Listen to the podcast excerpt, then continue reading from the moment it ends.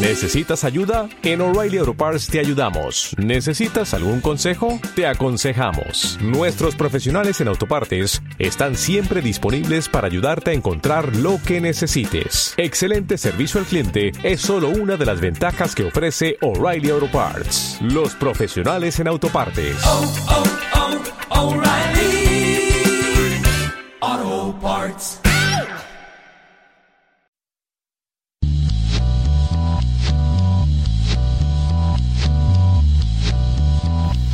Le Petit Cabinet, tu podcast de moda.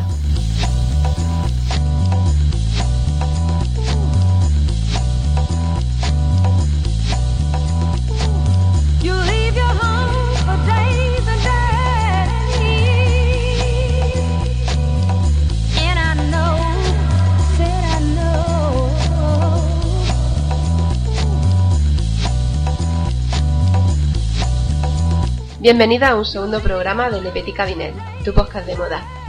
Aquí estamos Paula, muy buenas Paula. Buenas, Lola. Pobrecilla, tiene un trancazo. Pues sí, la verdad es que el invierno es muy malo. La falta de bufanda también. Sí, Y yo, Lola, muy buena, os doy la bienvenida a todas. Eh, muchas gracias por haberos descargado el podcast anterior, aunque han sido poquitas, pero eh, con el hecho de que haya sido nada más que una sola persona, nos sentimos muy satisfechas. ¡Yupi! Y bueno, vamos a empezar con este segundo programa, que sería más bien el primero, eh, porque el anterior fue un, un piloto para ver qué tal le gusta, que si le gustaba a la gente y tal. Y vamos a hablar un poquito del sumario. Primero hablaremos de las noticias, después hablaremos un poquito de shopping, eh, novedades en el mundo de la cosmética, Un avance de San Valentín. Sí, que son muy importantes, ¿eh? que luego no sabemos nunca qué tenemos que regalar y que nos regalen. hablaremos también de la biblioteca, hablaremos de Marilyn Monroe y el nuevo libro que ha salido sobre su vida. Y luego un toque de música y aplicaciones de móvil. Eso es muy importante. Ya que los reyes me echaron el iPhone, vamos a hablar de nuevas aplicaciones y cómo ahorrar. Son muy importantes porque luego muchas tenemos un móvil súper guapo y luego no sabemos qué meterle. bueno, pues empezamos con las noticias.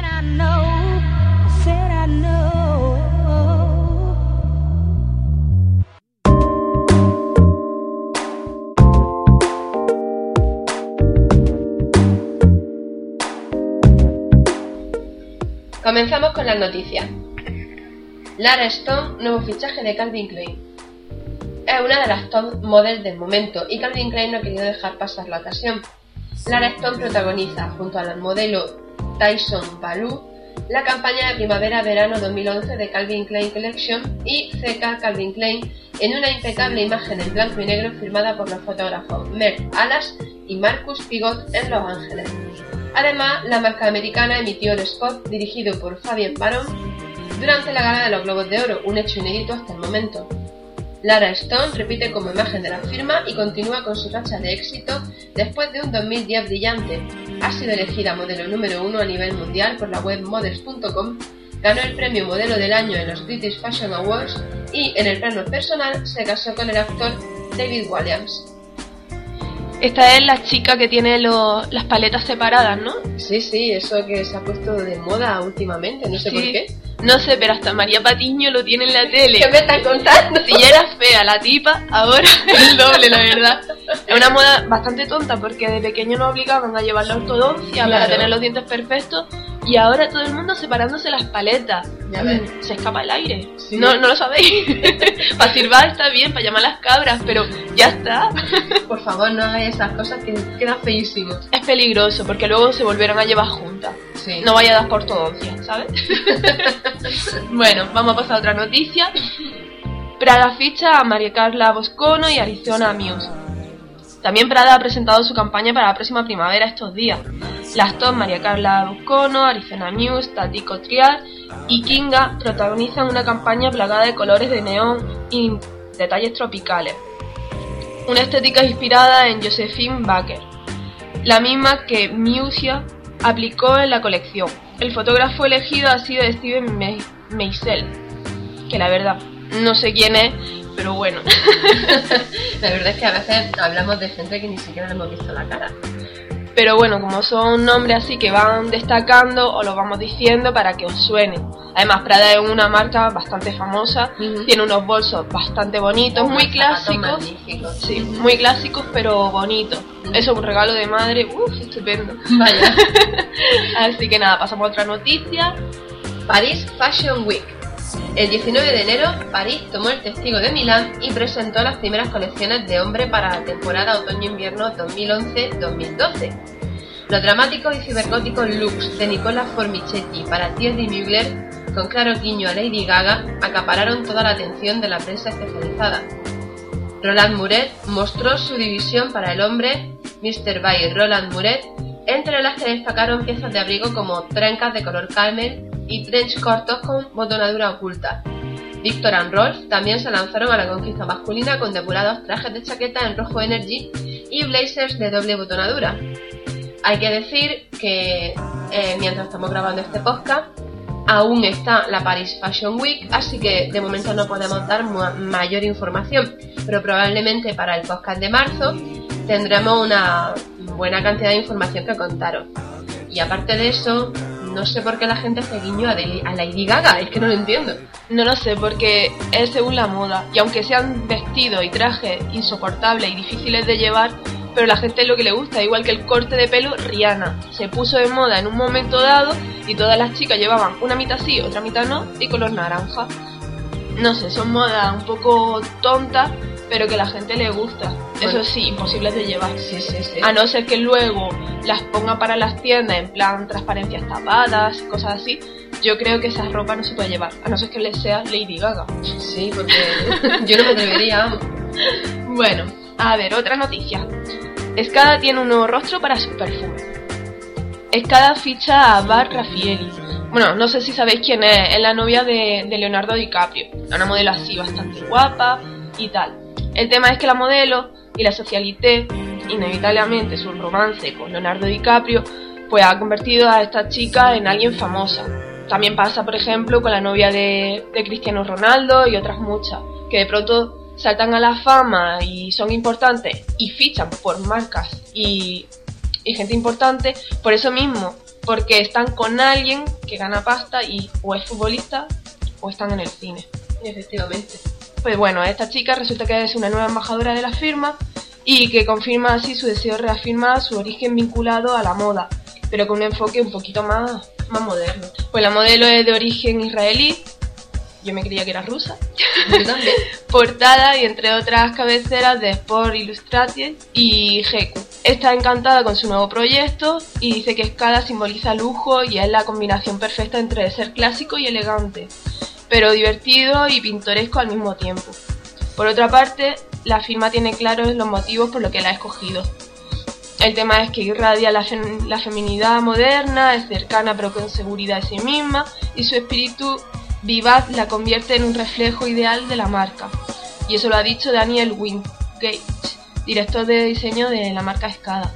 Tendremos que esperar un poco para ver las imágenes de la campaña, pero sabemos que el prestigio de Max Slieger eh, firmará las imágenes de este proyecto, pues la verdad es que quedará todo ideal. Además que la modelo es realmente guapa y tiene una cara ideal para estas cosas. No es muy llamativa, pero es bonita. Hombre, hay veces que la belleza sencilla es más atractiva que una belleza súper espectacular.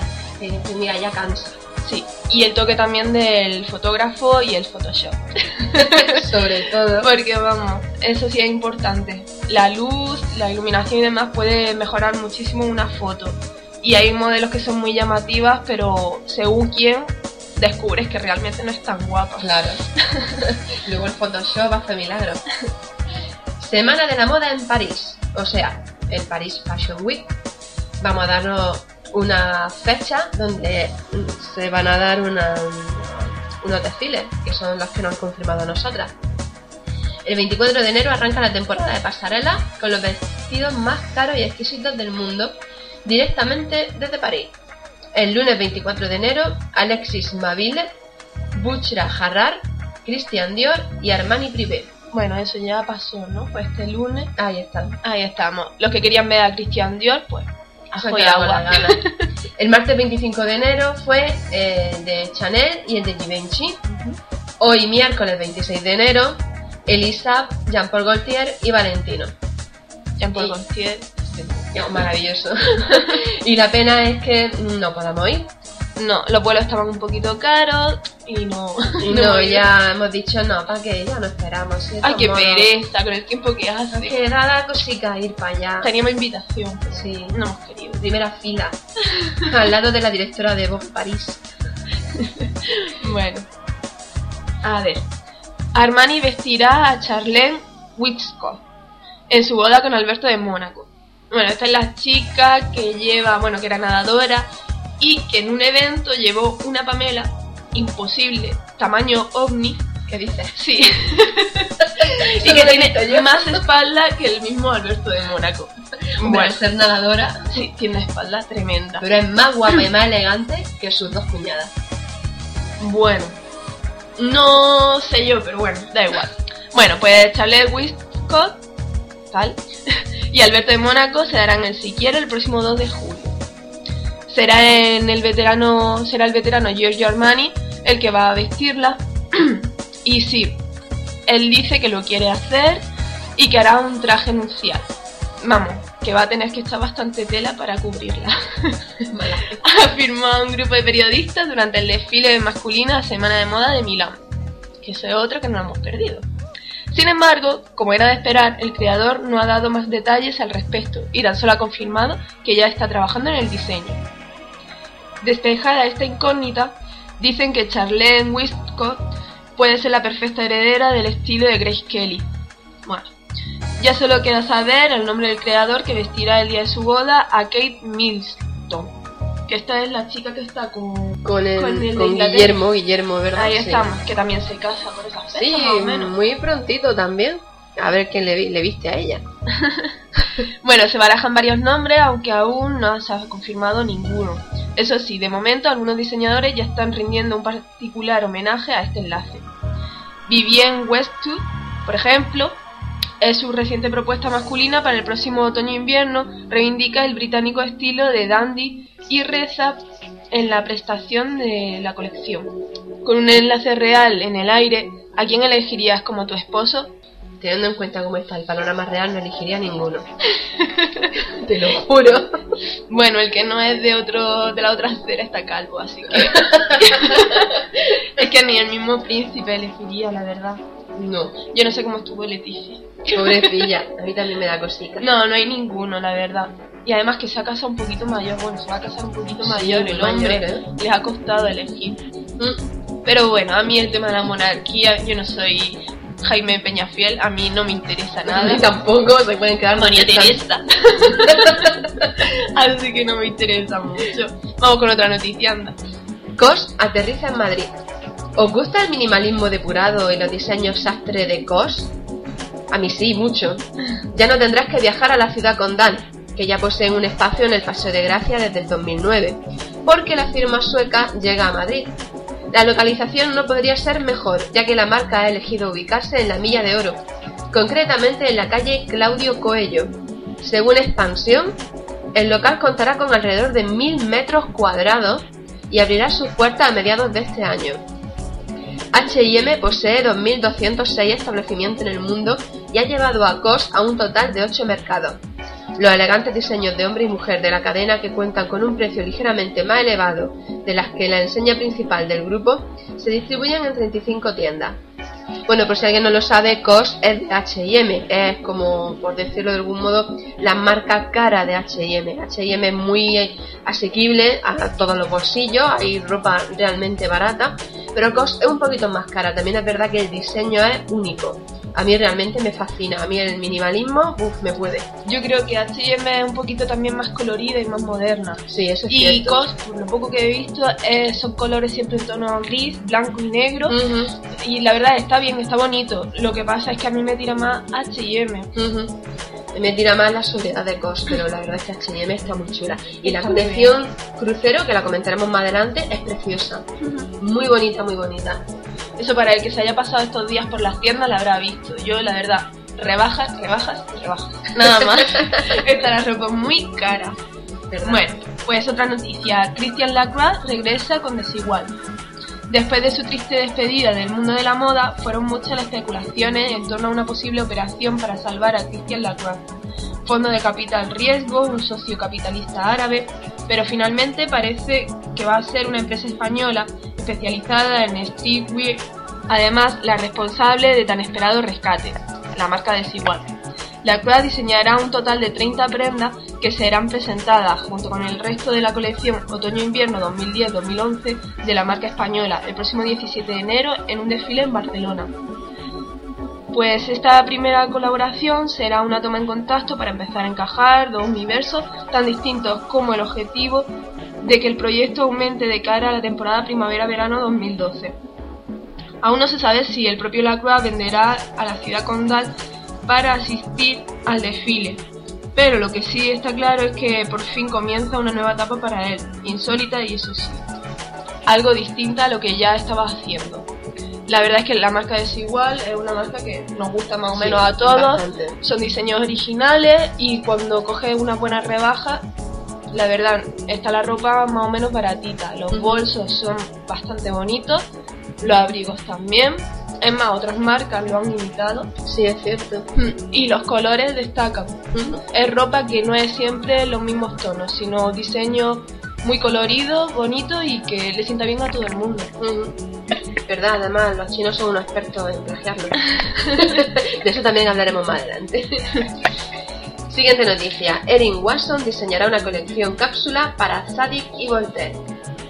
Erin Watson es una de esas modelos que, además de maniquí, se involucran en proyectos algo más creativos. De ahí que desde hace ya algunas temporadas esté muy volcada en su faceta como diseñadora. Primero para su propia marca de ropa, que presenta en New York Fashion Week, y ahora en su firma de joyería, Low Look. Ahora Watson ha trascendido sus propios proyectos para implicarse en la creación de una colección cápsula para la firma francesa Zadig y Voltaire, de la que ya es imagen, tal y como informa Vogue UK o Vogue eh, Inglaterra. Tal y como reconoce Thierry Gillier, fundador de la firma, el encuentro entre Erin Watson y Zadig Voltaire era obvio. La campaña de la colección, perteneciente a la temporada primavera-verano 2011, ha sido fotografiada en París y Watson es, como no podía ser de otro modo, la protagonista. Aunque habrá que esperar algún tiempo para ver el resultado de esta joint venture, parece seguro que tendrá esa actitud relajada y un tanto bohemia que tanto le gusta a Lato. Pues ahora a los que les guste mm, la música, pues a lo mejor esta noticia les interese. Gwen Stefani es la nueva embajadora de L'Oréal París.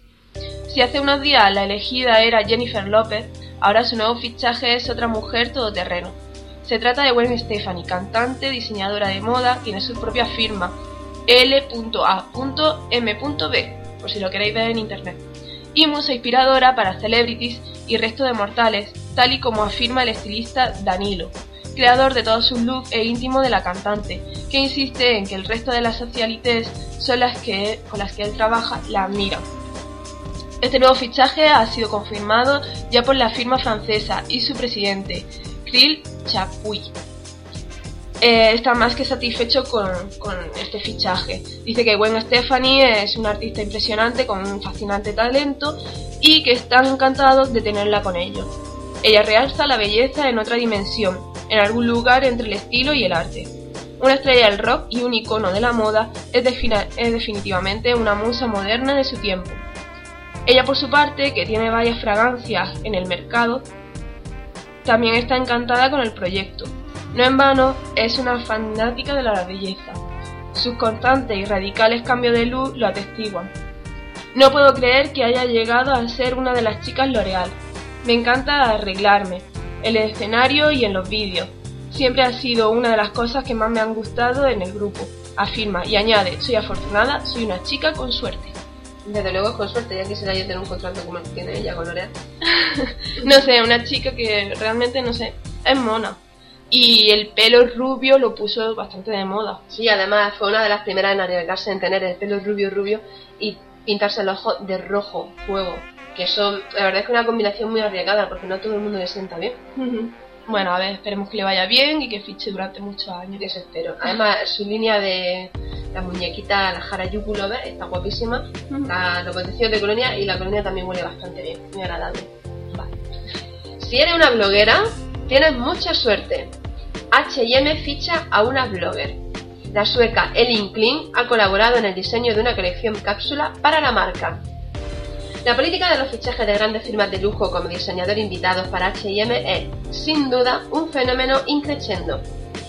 Si las primeras, firmadas por Karl Lagerfeld y Stella McCartney, fueron recibidas con un entusiasmo algo más contenido, la última de Lanvin desató la locura el pasado mes de noviembre, alcanzando su punto álgido en el desfile que se organizó en Nueva York. Por eso la noticia del fichaje de una blogger como diseñadora invitada al principio fue algo desconcertante. Pero todo tiene su explicación. La sueca Elin Kling es una de las fashion bloggers más importantes de Suecia, país de origen también de H&M, y la marca la ha invitado a colaborar con su equipo de diseño para crear una colección cápsula. La línea consta de 9 modelos y dos accesorios y solo se pondrá a la venta en 10 tiendas de la marca, en Suecia a partir del próximo 3 de febrero. Además, el 10% de las ventas se destinará a UNICEF, una joint venture local que pero que abre las puertas a un nuevo tipo de colaboración y sobre todo da pie a imaginar quién podría ser la próxima blogger invitada. La verdad es que como ya se quedan sin idea, es lógico que recurran a gente de la calle. Claro, eso pasó también con una chica, Isasa Weiss, que salía en, en YouTube. Yo me veía sus vídeos sobre cocina, maquillaje, cómo arreglarte el pelo. Y la chica la ficharon en Antena 3. Sí, es verdad, eso fue, fue muy famoso. Y triunfó, vamos. Ella salía grabando en su habitación. Y de ahí a salir en la tele, pues enseñando cómo hacer un moño, cómo hacer unos bollitos de leche, cualquier cosa. Y la verdad es que la chica se explica muy bien y es muy buena. Y a mí me parece una gran oportunidad todo este tipo de cosas para gente que no tiene los medios, que no tiene enchufe, para llegar lejos. Así que seguid intentándolo, igual que nosotros estamos con esto, vosotros pues dedicaros a hacer otras cosas o incluso vuestros diseños, colgarlos en internet, Claro. que puede ser que el día de mañana tengáis suerte. Hombre, igual dentro de un par de años estamos vistiendo algún diseño que está de, de nuestra oyente. Y podemos Ojalá. decir, esta chica no escuchaba y llevamos su ropa puesta. Y te lo, te lo celebraremos con gusto. Claro, y nos ha regalado un modelo precioso. Ojalá. Bueno, pues nada, como hemos hablado antes, ya llegan las colecciones crucero. Estas son las típicas colecciones que vemos ahora en las tiendas, que es un pequeño avance de lo que va a venir en primavera-verano. Yo particularmente, ya digo, no he visto gran cosa en las tiendas, pero creo que más o menos se lleva lo de siempre. Sí he visto algo de dorado en zapatos. Ya no sé yo, ya no sé yo. Hortera Forever. Lo siento, pero es así. Es un poquito Lady Gaga. mucho. Bueno, mira, pues resulta que las campañas primavera-verano 2011 de las marcas de moda comienzan a ver su luz. Cuando aún andamos soportando los riesgos del frío, ya empieza a verse en las páginas de la revista y en las marquesinas las primeras imágenes de las campañas primavera-verano 2011 de las firmas de lujo, la mayoría de ellas con top y fotógrafos de primer nivel. Así, Christian Dior ha fichado a una de las modelos más cotizadas del momento, Carly Kloss, para protagonizar su shooting lleno de color que se inspira en la estética tropical con un toque retro, firmado por Steven Meisel bajo la batuta de John Galliano. El mismo Meisel ha sido el representante de conseguir la atmósfera glamurosa, vibrante y algo de decadente de Marc Jacob, buscando para la campaña de Louis Vuitton.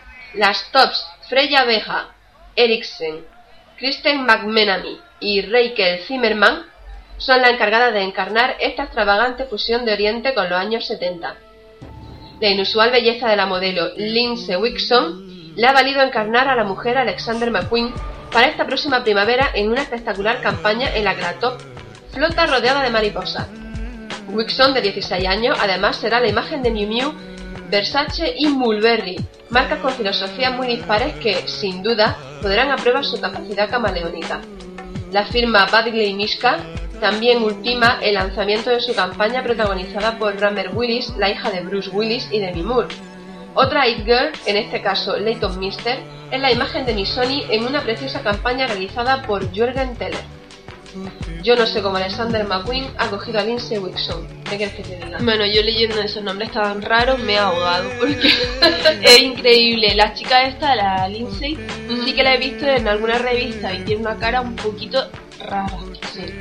no sé, no está muy a la par de bellezas tan típicas como Claudia Schiffer o Ellen McPherson. Sí, bellezas que, bueno, que a todos nos gusta ver, pero la verdad es que esa cara es un poquillo complicada. Sí. La modelo y actriz francesa Elisa Sennawi, protagonista de la última campaña de Armani. La sugerente belleza de la modelo y actriz francesa Elisa Sennawi ha cautivado a Giorgio Armani, que ha contado con ella para la próxima campaña La Femme Bleue de la temporada primavera-verano 2011. Las imágenes han sido fotografiadas por Nick Knight y han contado con la dirección creativa del propio Armani. Aunque a nosotros nos parece especialmente guapa al natural, eh, en contraposición a la frialdad de las fotografías en las que casi no se les reconoce. En este contrato, Elisa suma un logro más a su carrera. Además de encontrarse con las mujeres mejor vestidas de 2010, la francesa ha sido una de las elegidas por Karl Lagerfeld para aparecer en la edición 2011 del calendario Pirelli, después de haber hecho varias campañas con él para el propio Chanel. Lisa Sennawi, la verdad es que yo la he visto en fotos y la verdad, la chavala es muy bonita. Tiene una cara muy, muy natural, una belleza muy natural, como de vecina de al lado. Pero luego la ves en las fotos eh, de, este, de esta noticia y te quedas helada porque yo no sabía que era ella. A mí me costó trabajo reconocerla. Pero es una lástima. Sí, ¿por qué? Porque no sale No realmente sé. guapa, ¿no? No, no, no, sale muy extraña, no se nota que es ella y. La chavala tiene un cuerpo muy bonito y tal, y de cara, ya te digo, es muy normalita, una belleza natural, Sí. pero no le hacen. Aún así, a mí no me parece a la foto. A mí me parece que esa es la gracia de las modelos. En unas sesiones parecer una cosa y en otras realmente otra. Que digas, Dios, es esta. Y en realidad es por el maquillaje, la fotografía o cualquier cosa. Las modelos tendrían que ser así un poco camaleónicas Sí. y cambiar según la sesión, el diseñador y, y según todo. No que sea siempre lo mismo tipo Kate Moss, que siempre es lo mismo. Sí. Una belleza delgada y con la cara extraña. Sí. Es, solamente, es solamente eso. Siguiente y última noticia. Anancio- Amancio Ortega, fundador del imperio textil Zara, abandona la presidencia del grupo. La firma, que se fundó hace 35 años, es hoy el buque insignia de un conglomerado textil de éxito al que pertenecen Pull&Bear, Massimo Dutti, Bershka, Stradivarius, Oysho, Zara Home y Uterque. Dirigido por un gallego discreto y brillante, Amancio Ortega, el mismo que ha anunciado en estos, en estos últimos días que abandona la presidencia de Inditex, un cargo que pasará a ocupar ahora Pablo Isla, actual vicepresidente y consejero delegado. Ortega ha revolucionado el concepto de moda pronta, casi apropiándoselo como definición de Zara en el diccionario de la moda, implantando un sistema de producción y distribución basado en la flexibilidad y en la rapidez para insistir en lo que funciona y eliminar a tiempo lo que no. Y en toda esta organización juega un papel determina- determinante las tiendas, espacios de diseño minimalistas pero acogedores que actúan como auténticos termómetros de oferta y demanda y que son la mejor publicidad y la única de la firma. Zara, de hecho, es la empresa que se jacta, es la gran competidora de H&M y siempre se ha jactado, siempre ha presumido de no hacer publicidad y a pesar de eso batir récords de venta.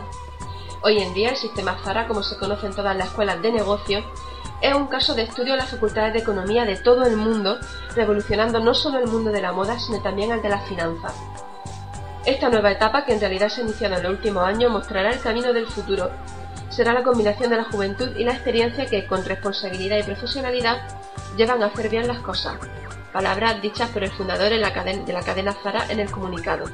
Sin duda la misma receta que ha venido aplicando durante toda su carrera. Bueno, yo espero realmente que la marcha, la marcha de Amancio Ortega no mm, manche la, mm, la reputación de Zara. Lo que es su trayectoria, porque la verdad, eh, las tiendas tienen unos precios más o menos asequibles, aunque se pasan últimamente Sí. en temas vaqueros, por ejemplo, abrigos y chaquetas. No obstante, es una moda que ha dado la vuelta al mundo. En realidad, paseas por Pisa, por ejemplo, por poner un ejemplo, que yo estuve allí, y en una misma calle te encuentras tres tiendas de Zara. Y dices tú, madre mía, es lo más cercano que tengo de mi tierra aquí. y la gente, las chicas dentro, pues fascinadas con los diseños. Y, y es, yo qué sé, es una honra en realidad decir, hay un tipo de diseño español que da la vuelta al mundo y que la gente le gusta. Y gracias a la página que tienen en internet, pues la verdad es que doblan su- sus ventas. Ujú.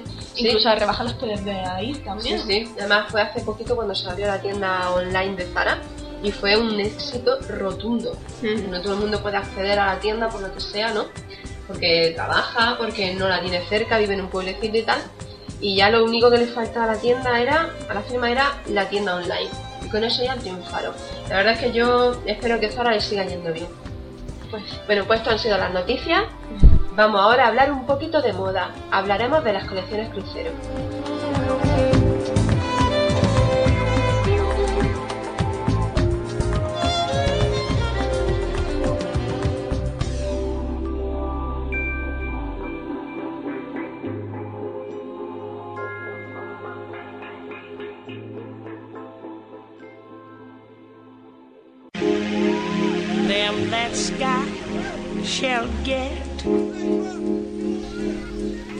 Hablamos de moda. Comenzamos con las colecciones crucero de primavera-verano de H&M.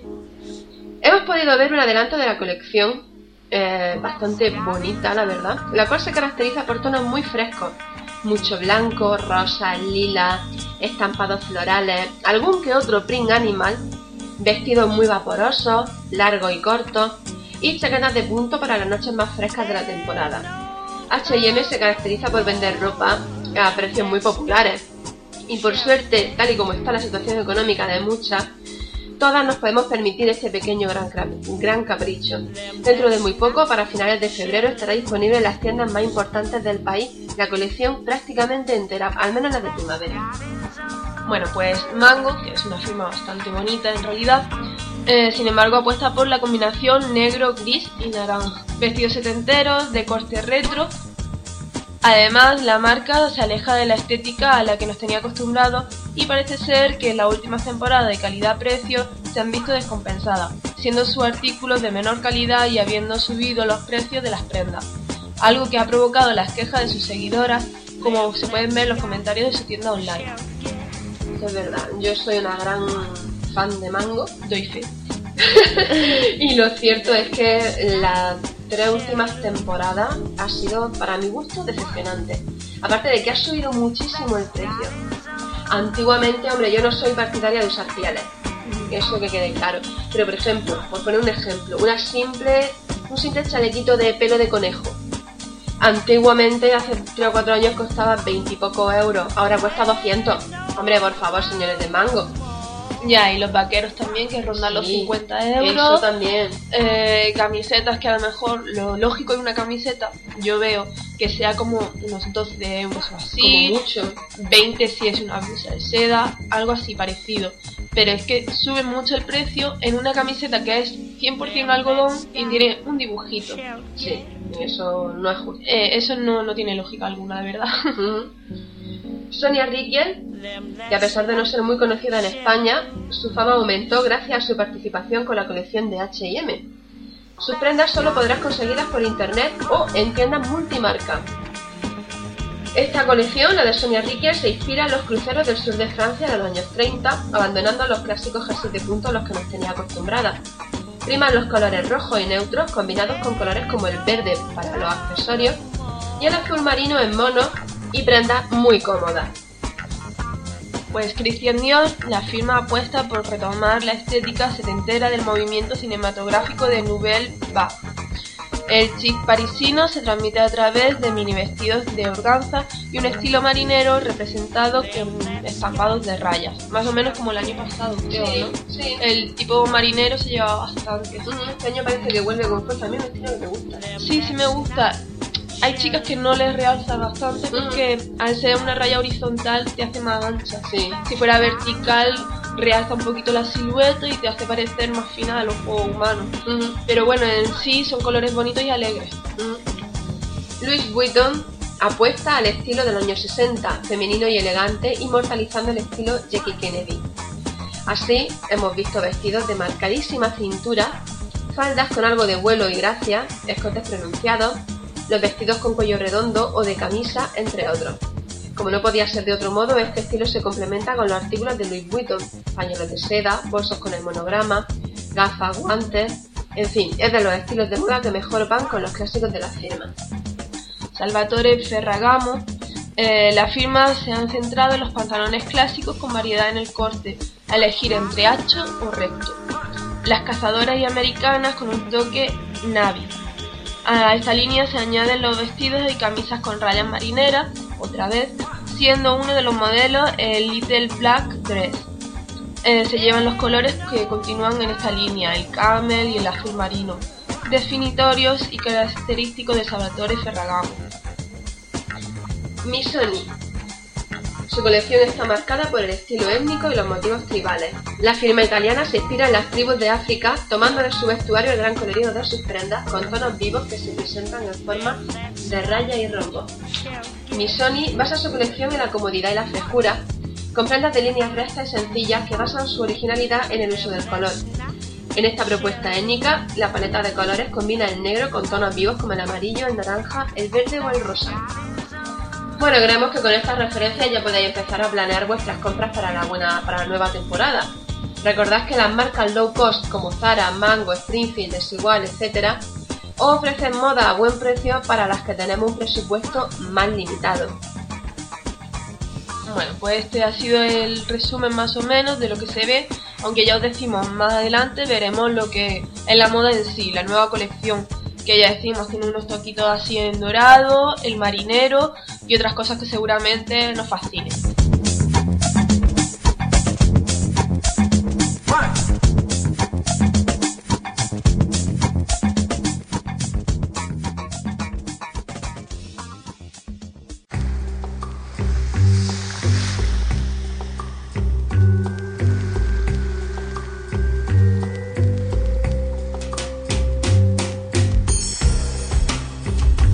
Pasamos ahora a la sección de belleza en Ponte Guapa. Hoy hablaremos de tatuajes temporales. ¿Estás pensando en hacerte un tatuaje?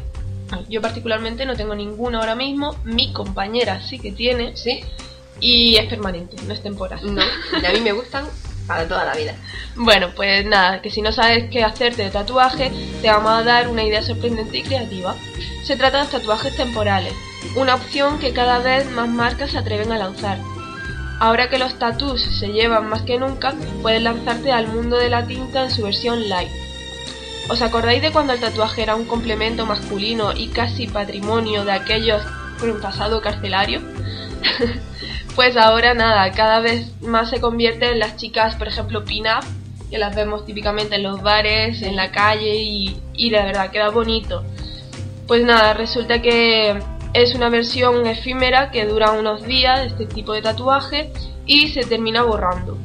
Se, resulta que no queda ninguna marca. No es como el permanente que luego tienes que pasarte al láser y eliminarlo. Pues nada, desde Chanel lanzan aquellos tatuajes temporales tan célebres del verano pasado. No paran de surgir réplicas que nos invitan a sacar nuestro lado más rockero, pero por un tiempo limitado. La mayor parte de estos tatuajes temporales se aplican con la misma técnica que aquellas calcomanías que nos poníamos de pequeñas. Basta con colocarlo sobre la piel, humedecer la superficie y retirar el papel. Al momento los veremos transferidos en la piel. Para retirarlos no necesitamos más que agua y jabón o una toallita desmaquillante. ¿Dónde colocarlos? Deja volar tu imaginación y piensa qué partes de tu piel en el antebrazo, en el tobillo, cerca del cuello, la espalda, el escote, donde tú quieras. Piensa que si te equivocas no tienes nada más que, que borrarlo y volver a empezar. Descubre las últimas novedades de tatuajes de fiesta que hay en el mercado. La verdad es que para quien quiera hacerse un tatuaje es la mejor opción. Si no sabes lo que hacerte y quieres probar un tiempo, a ver qué tal te queda, qué opina la gente, eh, si te gusta, no te gusta, te sientes cómoda enseñándolo y tal, pues la verdad es que es lo mejor que puedes hacer. A mí me parece bien en cuanto a que un tatuaje permanente eh, puede ser que te veas que te aburres con él, siempre viéndolo, siempre viéndolo, y luego el láser es caro. Uno temporal, si en realidad no deja marca, me parece una buena iniciativa, aunque ya existía hace unos Sí. años, pero bueno. De hecho, el- los tatuajes con henna son muy típicos y Ujú. son los que usan, por ejemplo, las mujeres hindú. Sí. Y en algunas zonas de Marruecos el tatuaje con henna, incluso el tinte de pelo con henna, es muy popular. Yo sí me hice antes de hacerme el tatuaje permanente, me hice tatuaje en la espalda y en las manos de, de con henna y se queda precioso. O sea es que estos, los que venden en las tiendas, tardan mucho menos en irse, porque son como el plastiquito que se te queda en la piel Sí. y en cuanto te lavas dos veces ya se te va. Además, Los que de henna, la piel, ¿no? se quedarán grietas. Claro. Sin embargo, los de henna tardan semanas. Y tardan mucho porque prácticamente te tienes que esfoliar continuamente para que se te vaya. Pero vamos, que es una buena opción, Sí, sinceramente. la verdad es que y eso, que de cara al verano, que es para lucir el cuerpo, me pareció bastante bonito. Tema. Pasamos a hablar de cremas para la piel clara. Si tienes la piel clara, como yo, porque Paula es un poquito más morena, puedes presumir que ya no tiene que avergonzarte ser pálida. Y es que manteniendo un cutis debidamente cuidado, no echarás para nada de menos el tono bronceado a favor de tu color blanco natural. Te enseñamos los trucos para cuidar esa piel tan especial y para conseguir un magnífico look de porcelana. Hubo un tiempo en el cual las mujeres solo se esforzaban por dar color a su rostro para que no pareciera que estaban, que estaban tan blancas. Por si alguien no lo sabe, el- la moda de ponerse morena la impuso Chanel a principios del siglo XX. Un tono de piel claro no tiene nada de malo si lo mantenemos correctamente con los cuidados adecuados. Lo primero que debemos tener en cuenta son los problemas típicos de este cutis. Un tono apagado con falta de luminosidad. Las pieles claras suelen ser más finas, así que deben cuidar mucho la flacidez y el descolgamiento a partir de los 30 años. El mayor enemigo de las pieles claras es, como te puedes imaginar, el sol. Hay que llevar siempre un factor de protección alto y evitar la exposición prolongada en verano. También al ser una piel tan fina, el sol le puede causar manchas y problemas de pigmentación. Te- tenemos que evitarlo con la protección adecuada. También las pieles, las pieles claras suelen ser menos grasas que otras más oscuras, por lo que deberán tener especial cuidado con la hidratación. Y atención al frío. Un tipo de piel tan fino se puede alterar con los cambios de temperatura y provocar la rotura de vasos y la aparición de arañas vasculares. A continuación te proponemos una lista de productos que puedes usar para cuidar la piel. Hoy vamos a hablar de, por ejemplo, Ainhoa específico. Todo lo que necesitas para cuidar tu piel y despertar tus sentidos con el set Specific Strength Divine de Ainhoa. Contiene cuatro viales de peeling enzimático. Se utiliza uno a la semana y su dosificador de ácido hialurónico para aplicar después. Ideal para todo tipo de pieles sensible, deshidratada o con flacidez. Es un tratamiento semanal para devolver la firmeza, la elasticidad y la suavidad. Y se vende en exclusiva en centros de estética y para farmacia. El precio real no lo sabemos, supongo que este tipo de tratamientos son un poquito es caro. caros. Es caro, pero según nos han contado, es bastante bueno. Clarins. Uno de los mayores problemas de las pieles claras es la pérdida de luminosidad y el aspecto apagado. Así es que cuando hablamos de palidez y no de claridad, para evitar la primera, esa palidez, podemos recurrir a la crema Capital Lumière You de Clarins. Esta es nueva y la están anunciando bastante. Se trata de un tratamiento antiedad muy iluminador y que deja la piel suave y confortable. Está hecha a base de extractos de plantas pioneras. Es toda una revolución lumínica en tu piel. Y lo puedes encontrar en perfumería y su precio es caro, pero realmente muy bueno. 85 euros. A mí lo que me fascina es el tipo de, de maquillaje que hay ahora que tiene un toquito de color. Sí, Ese viene bastante bien. Si dan con tu tono de piel, me parece algo que deberían de haber hecho ya hace. Lo Mm. hacen con la antiojera, con Sí. las barritas de rolón, y ahora lo están haciendo con este tipo de cremas. Y viene bien porque es un 2 en 1, que aunque realmente te cueste la crema treinta y tantos euros, pues no merece sé. la pena, ¿no? Sí, y sobre todo si dura el, el color. Mm. Bueno, pues de Dior, por ejemplo, hidratación, luminosidad y acabado perfecto con el magnífico Dior Skin Nude Taint. Eh, se trata de un fond de taint que contiene hasta un 40% de agua, por lo que unifica, hidrata y deja un precioso efecto de piel nueva y transparente. Lo tenemos en distintos tonos, desde los más claros a otros un poquito más oscuros, para que sean más morenas, pero resulta ideal para los cutis más pálidos. Cómpralo en perfumerías por solamente 41 euros. Y vamos a hablar de algo que se ha puesto muy de moda últimamente. Se trata de cejas. Cómo depilarnos las cejas. Bueno, yo particularmente voy siempre a la esteticien a que me lo hagan porque Yo me la hago. No tengo ojo para la derecha sí, para la izquierda no. y siempre mi esteticien me dice, Paula, te has dejado la ceja izquierda más ancha que la derecha. Y yo digo, pues no lo había visto. Como llevo flequillo tampoco se ve mucho. Pues nada, en las últimas temporadas las cejas han empezado a cobrar una importancia que antes pues realmente no tenían. Aunque antiguamente se llevaban bastante pobladas, luego pasaron a ser extra finas, casi in- invisibles. Y últimamente vuelven a llevarse un poquito más anchas, Ujú. visto más naturales. Sobre todo en los hombres, antes se las depilaban, que por cierto, según cómo se las depilen queda un poquito feo, pero el hombre con una ceja ancha pero depilada realmente le da un- una vista muy bonita. Ahora empiezan a destacar eh, dentro del maquillaje, definiendo la mirada bien con trazos gruesos, finos, con color, incluso desapareciendo. Las pasarelas nos presentan las tendencias de cejas más potentes para todos los gustos. Después de años pasando desapercibidas, las cejas han vuelto a la pasarela como parte esencial de nuestro rostro y del maquillaje. Se vuelven a maquillar y a depilar con cuidado y fijándonos en las tendencias que nos ofrecen los looks de pasarela, siempre un paso por delante de lo que sucede ya en la calle. Repasamos lo último en cejas llegado desde desfiles de otoño-invierno y la próxima primavera, que podríamos reducir en los siguientes rasgos. Por ejemplo, las invisibles, que os acabamos de nombrar. Las más atrevidas se lanzarán a afeitárselas, pero otras simplemente las maquillarán con un tono parecido al de su piel, para hacerlas desaparecer virtualmente. Sea como sea, se vuelven invisibles. Súper poblada. El caso contrario del, del que ha dicho Paula, con cejas gruesas bien pobladas que destaquen mucho en el rostro. Las mías son pobladas, pero a tanto ya no llego. Nada, las naturales, las de toda la vida, una depilación certera que defiende la mirada para que deje una forma bonita y natural, pero que no se note que van siempre depiladas. Vamos, más o menos respetando tu ancho de ceja. Y la fantasía.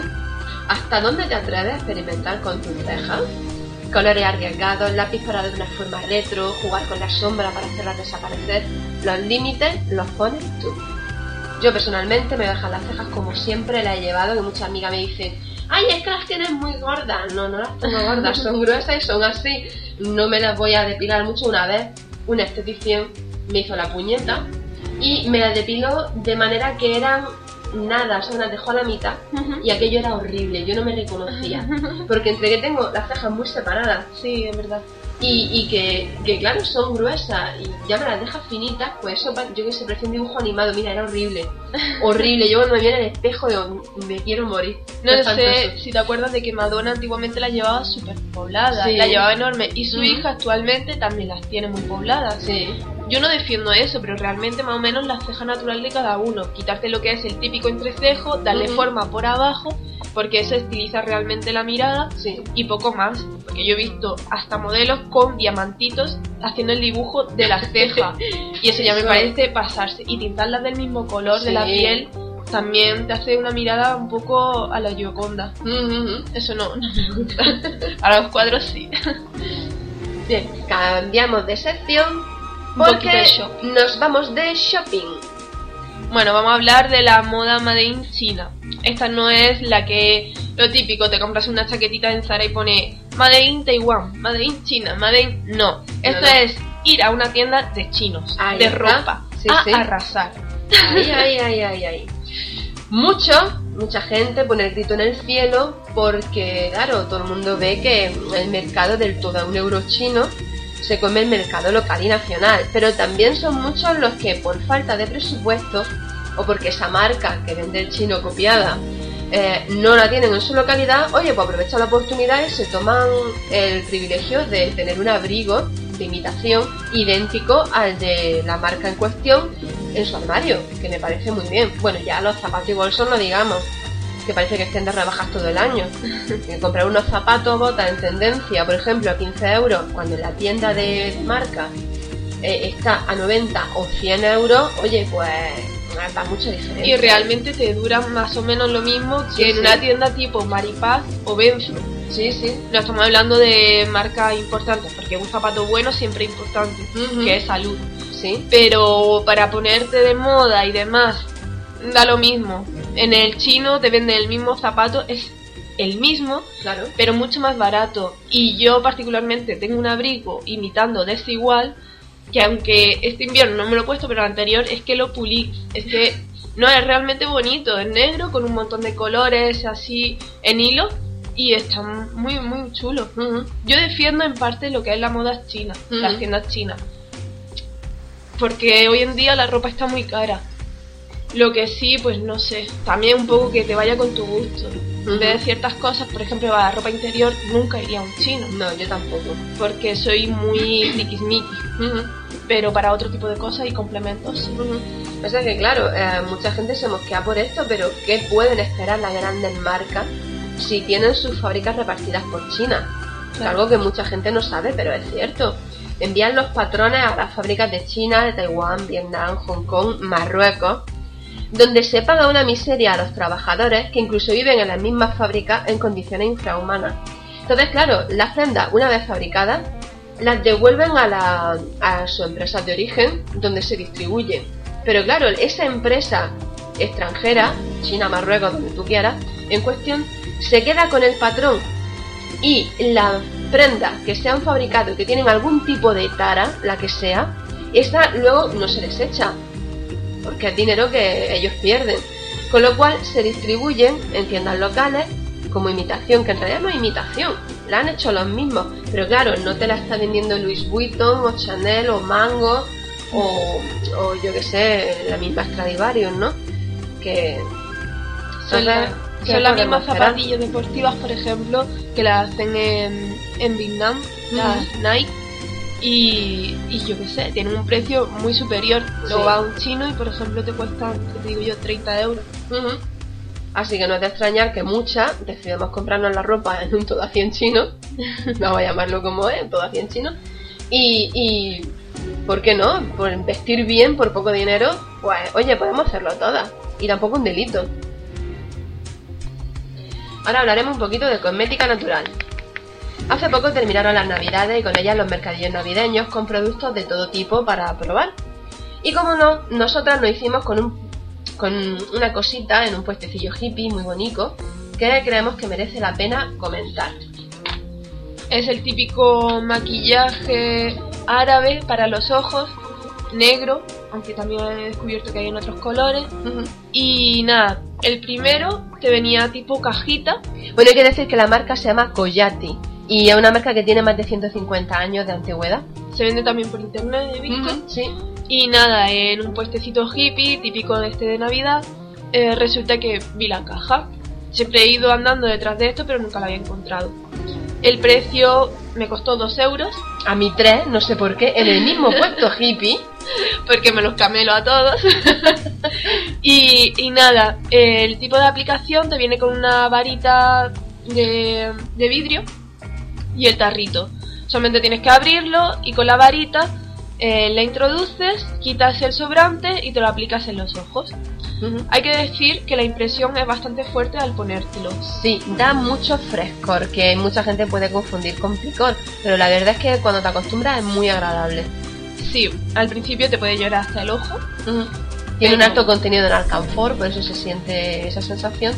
Pero vamos que está muy bien porque te lo echas y aparte de que tiñe un poquito la piel, a mí ha tardado mucho tiempo, yo he estado echándomelo durante dos semanas seguidas y se me ha quedado la zona de las pestañas bastante marcada, no he tenido por qué echarme maquillaje, nada más que luego echarme un poquillo de rímel y ya está, se queda bastante natural. El blanco de los ojos se vuelve aún más blanco, se descongestiona, Claro. desaparecen las venitas rojas y se vuelve más blanco, o sea que te brilla mucho más el ojo, parece más claro. Porque tiene propiedades medicinales Sí. en realidad. Por lo que yo he leído en internet. Te mejora lo que es el lagrimal y, y en sí el, el ojo se descongestiona. Sí, se descongestiona y, Ahí estamos. y la verdad es que es muy cómodo, muy fácil de usar. Yo he sustituido el palito de vidrio que lleva por un pincel aplicador, Eye-Line, y la verdad es que, oye, el efecto ojo ahumado queda muy, muy chulo. Se va al poco tiempo, pero mira, la verdad es que está muy bien. Y yo he observado que si tienes la vista cansada o algo, los ojos un poco cansado, pesado, te echa un poquito y te refresca. Y te espabila. Y nada, ayer pasé por un herbolario por bueno, porque mi hermana tenía que comprarse una crema de esta típica baba de caracol Ay, y vi que tenían el mismo, pero ya con aplicador. El típico lápiz aplicador de los ojos, huele igual, la misma sensación, pero es mucho más fácil para llevar en el bolso o cualquier cosa. Eh, venía en distintos colores, venía en morado, en verde, marrón, negro y creo que era algún otro color que se me escapa. El precio unos 12 euros y ya digo, en un herbolario lo podéis encontrar. Vale, seguro que a mí luego me lo venderán a, a 14 o a 15. no sé por qué. Pero bueno. Ahora hablaremos de vaqueros. Por mucho que cambien los tiempos de moda, o sea, por los, tiempos, la moda vaquera es algo que siempre se lleva. Es cómoda muy práctica y por eso vamos a dar algunas claves para que elegir el jean que mejor te sienta no se convierta en un calvario como nos pasa a nosotras. En realidad da igual si eres de cadera ancha o estrecha, si tienes pocas curvas o muchas. Siempre hay unos vaqueros ideales para ti. Por ejemplo, ¿eres de las que tienes pocas curvas? No sufras, con un vaquero estrecho, preferiblemente de pitillo, conseguirás realzar tu figura y si son a la cintura, mejor todavía. Los pitillos llevan ya varios años de moda y son muy cómodos, en realidad. ¿Por qué son la mejor opción? Pues porque este tipo de jeans se ajustan perfectamente a tu forma. Realzan el trasero, se ajustan a la cintura y se adaptan a cadera y muslo. Y son ideales para metértelos por dentro de lo que es el tenis de bota. ¿Sí? Algunos botines. Sí. Pues nada, ¿te gusta lucir tus, tus curvas, que eres un poquito más gruesa? Pues cualquier jean que lleve el stand o licra te sentará bastante bien. Escoge los de campana ceñidos hasta la rodilla o los de cintura alta. ¿Por qué son la mejor opción? Pues porque consigues realzar tus curvas que tanto te gustan. ¿Eres alta? Si eres alta, tus vaqueros ideales pueden ser tanto rectos como de pierna acampanada. ¿Y por qué te sentarán mejor? Pues porque este tipo de vaqueros realzan esos centímetros de los que te sientes tan orgullosa y que algunas no faltan y estilizan mucho la figura. A las bajitas que quieren parecer un poquito más altas les recomendamos los restos y los de pitillo. Te sientan mejor simplemente porque estilizan tu forma y tu silueta. Además los coges cintura alta y parece que tienen la pierna un poquito más larga de lo que tienen. Recordad que al comprarlo eh, sean de tu talla, no compres ninguno de los que no, con lo que, no te sientas cómoda desde el principio. A veces es conveniente darte un pequeño paseo por el probador y si es necesario sentarte y agacharte varias veces para observar que no te asfixian ni te, se te hace el antiestético flotador. Ya sabes que si te compras un vaquero que te quede muy pegado de cintura, pues parece que lleva, vamos, que eres el muñeco de la Michelin, que se queda horrible. En realidad no siempre es fácil encontrar el vaquero apropiado, lo digo por mi caso, que de cintura soy a lo mejor un poquito estrecha y de muslo ancho. Mm. Yo, por ejemplo, tengo las caderas los muslos mu- muy anchas, pero la cintura estrecha. Y para mí es un calvario, luego me sobra tela por todos sitios o me falta tela por algún lado. Así que, en fin, esperemos que encontréis vuestro vaquero. Pues nada, el accesorio es minimal. Back to the basic. Eh, esta parece ser la consigna de diseñadores para este invierno. Las tendencias se relajan a favor de la contención cromática. No hay más que ver la invasión de color camel en nuestro armario, de siluetas lineales y de prendas funcionales que rehuyen de cualquier artificio. Los accesorios no iban a ser menos y se unen a la cruzada por recuperar algo de cordura y relax al vestir. De ahí la masiva presencia de zapatos de salón en negro y beige construidos en pocas piezas de piel y con normas tradicionales. Lo mismo ocurre con los bolsos y los cinturones lisos, discretos y con pocos detalles ornamentales, que abogan por un estilo depurado. La verdad es que no hay nada más elegante que un bolso sencillo o un buen zapato sin mayor estridencia. El típico tacón negro. El estileto típico enseñando un poquito de dedo, eso es muy cuco. Y ahora vamos a hablar de algo que a todas nos interesa. Y a todos también, ¿eh? Decíselo a vuestras parejas. Regalos de San Valentín. Si queréis que ese día sea inolvidable, eh, os proponemos unos cuantos regalos para San Valentín, tanto para ti como para tu pareja. Por ejemplo, un ratón de ordenador con forma de corazón. En las tiendas de la cadena Vips podrás hacerte con este romántico ratón por solo 10 euros. Chocolate orgánico. Los productos de chocolate orgánico con K son perfectos para las más concienzudas con la naturaleza. Están elaborados de forma artesanal a partir de habas de cacao trinitario, 100% ecológico, sin conservantes, pesticidas químicos o colorantes.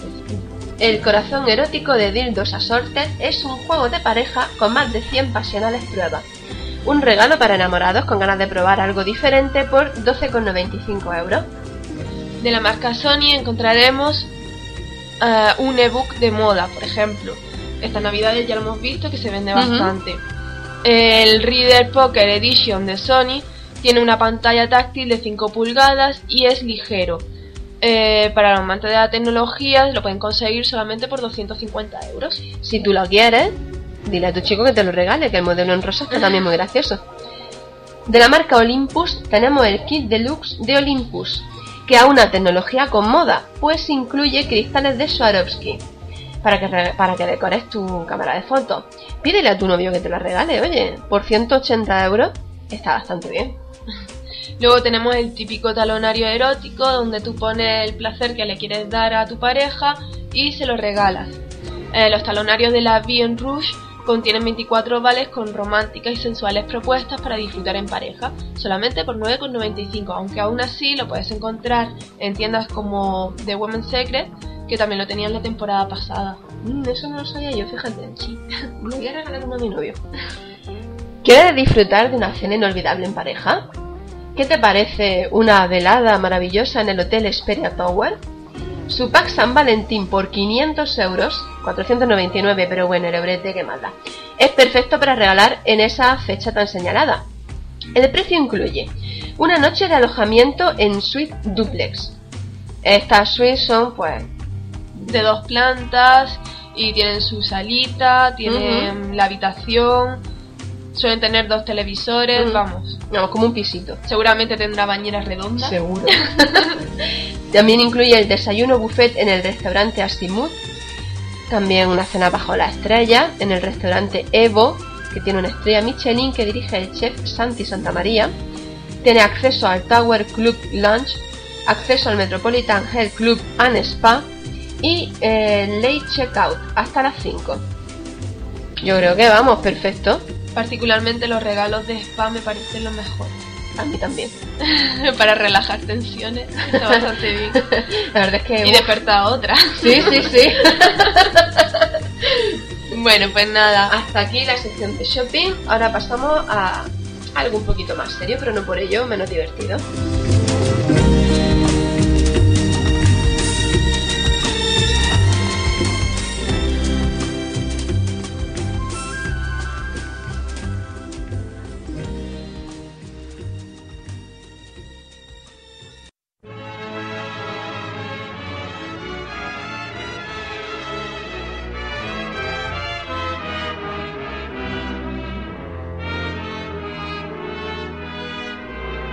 La biblioteca. Hoy hablaremos del diario de Marilyn Monroe. After you get what you want, you don't want it. Esta Navidad ya hemos visto en nuestras bibliotecas lo que es el libro sobre su vida. En lo que es las librerías, ¿a qué precio estaba más o menos? Unos 18 o 20 euros. Una cosa así. Y nada, da un repaso sobre toda su vida, supongo que breve, aunque el libro sea gordo, porque fue una vida bastante intensa, una mujer importante y un icono sexual. ujú. Solo partes de nosotros llegarán a tocar partes de los demás. La verdad de cada uno es solo la verdad de cada uno. Solo podemos compartir la parte que, dentro del conocimiento del otro, es aceptable. Estamos solos. Estos son solo los primeros versos de un poema de muchos de los publicados en el libro Fragmentos de la editorial Seix Barral, donde se reúnen fotos, diarios, poemas, recetas de cocina, cartas y anotaciones que la propia Marilyn realizó a lo largo de su corta vida en sus diarios. Nacida como Norma Jean Mortenson en Los Ángeles, California, el 1 de junio y bautizada como Norma Jean Baker, fue dada en adopción siendo muy pequeña. Todos la conocemos como Marilyn Monroe, la actriz más sexy, icono erótico donde lo haya del siglo XX. El pasado mes de octubre se publicó su libro, como hemos dicho, con lo escrito de su diario, sus poemas, sus miedos, inseguridades, ansiedad y algo que nadie sabe, su enorme inteligencia. Detrás de esa melena platino y esos hermosos ojazos azules se esconde una mujer con ganas de aprender, culta e inteligente, que prefería perderse las fiestas de Hollywood para asistir a clases nocturnas en la universidad. En febrero de 1951 se inscribió en las clases nocturnas de arte y literatura en la Universidad de California. En ese año apareció en varias películas de bajo presupuesto, como Hometown Story, As Young as You Feel y Love Nest, en las cuales presentó papeles secundarios, precisamente por falta de asistencia a dichas fiestas. En la recopilación podemos conocer por un lado a la mujer intelectual que, que tenía en su biblioteca más de 400 títulos, pasando por Dostoyevsky, Camus, Joyce o Steinbeck, y por otro a la mujer frívola y divertida estrella de cine. En una carta escalofriante relata a su psiquiatra cómo lo que iba a ser una cura de reposo en el hospital de Nueva York en el 61 acabó convirtiéndose en un encierro en contra de su voluntad en una celda de aislamiento donde tuvo que fingir un suicidio para que la dejaran salir tomando aparte iguales, tuonales y seconales con mucho alivio como según ella misma, como según ella misma confesó. También en la misma carta explica que si tuviera que suicidarse no dejaría marca, algo que los conspiranoicos podrían tomar como ejemplo para demostrar que su muerte fue un asesinato. La carta termina con una frase tremendamente triste. Dice, sé que nunca seré feliz, pero sé que puedo ser muy alegre.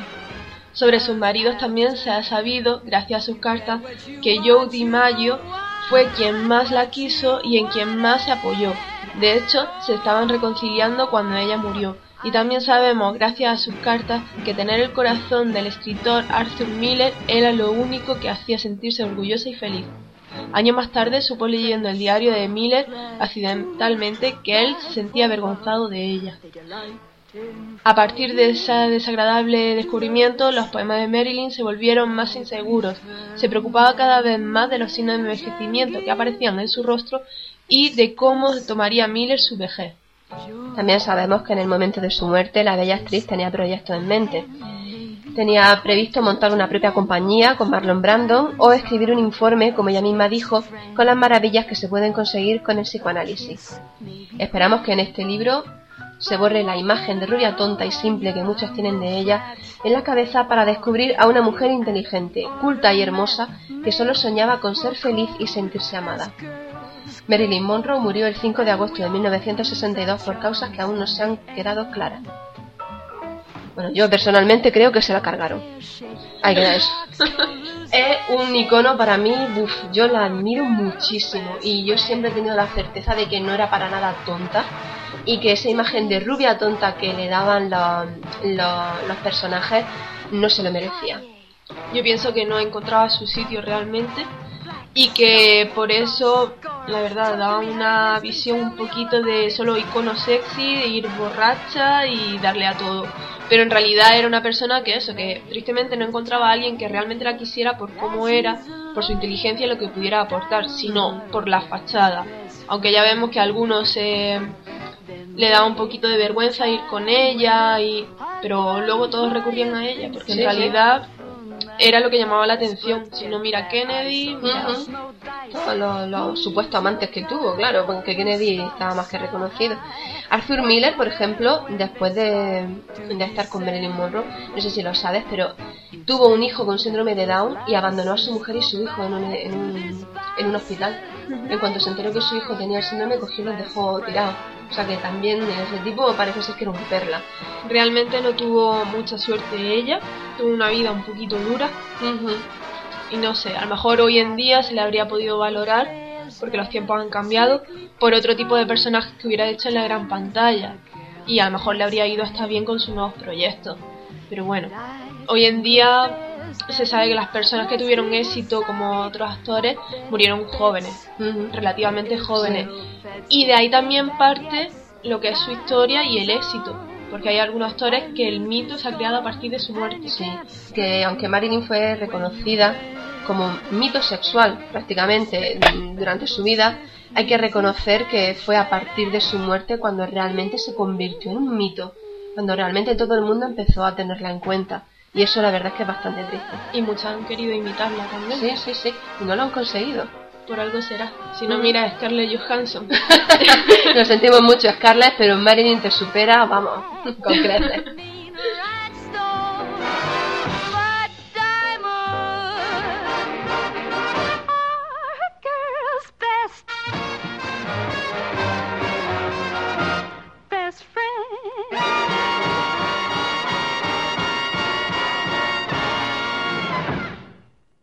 Technologic. Technologic. Technologic. Technologic. Bueno, como he prometido, voy a hablar de unas aplicaciones para iPhone que os ayudarán a ahorrar. Cada vez que emitamos este podcast, os voy a hablar de aplicaciones que os sean divertidas o os hagan ahorrar. De la primera, seguramente todas conozcáis, se llama WhatsApp. Es un tema de comunicación con otra gente que tenga unos dispositivos BlackBerry, iPhone, incluso algunos Nokia y también HTC. De momento no sé si lo tienen para el Samsung, creo que no. Pero bueno, en eh, la versión HTC se pagaba al cabo de un año, pagábamos un euro y algo, y el siguiente año había que abonar de nuevo. Ahora que tengo un iPhone, eh, solamente tienes que abonar 79 céntimos y con todas las personas que tengan este programita en su móvil puede hablar de manera gratuita. Como no, tienes que tener internet en tu móvil, en todos los móviles táctiles que estamos sacando ahora, pues tienes que tenerlo siempre el internet porque las aplicaciones lo requieren. Y es tipo de mensajería. Para llamadas os informo de que existe el Vive. Depende de la señal 3G que tengamos o el wifi de, de la casa. Por ahí puedes hacer unas llamadas a la gente que tenga esta aplicación. El tema es que realmente se cortan se escucha un poquito mal, se cortan, pero para ahorrar unos duros está bien. Puedes hablar con gente en extranjero sin coste alguno y hacer llamadas sin miedo. Hay otro apartado en el que puedes llamar a un número que no tenga Viver, por ejemplo a un fijo de tu ciudad, y tiene unas tarifas muchísimo más económicas. Creo que ronda el céntimo el minuto, una cosa así. Y esas son mis aplicaciones del día. Muchas gracias. Para el próximo podcast pues tendremos más aplicaciones que resultan bastante útiles. Yo pues, tengo uno un poco en plan agua, pues tampoco puedo ponerle mucho, pero bueno. Pues nada, esto ha sido todo. Os agradecemos que nos hayáis escuchado y que nos estéis siguiendo. Y nada, nos vemos dentro de un mes. Muchísimas gracias, Paula. Pues muchas gracias y nada, y que si tenéis alguna consulta, queréis que hablemos de algo, solamente nos tenéis que poner y sacamos un tipo de debate, ¿de acuerdo? Eso, eh, nuestros sitios de contacto son el, el mail eh, mipersonalshopper.hotmail.com y el blog es mipersonalshopperalmería.blogspot.com perdón.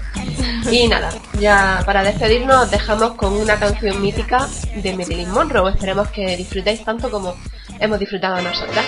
Muchísimas gracias y hasta dentro de un mes. Nos vemos pronto. Hasta luego. Nobody else but you. I wanna be loved by you alone. Boop boop be doo.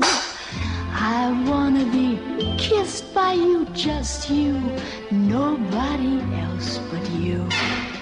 I wanna be kissed by you alone. I couldn't aspire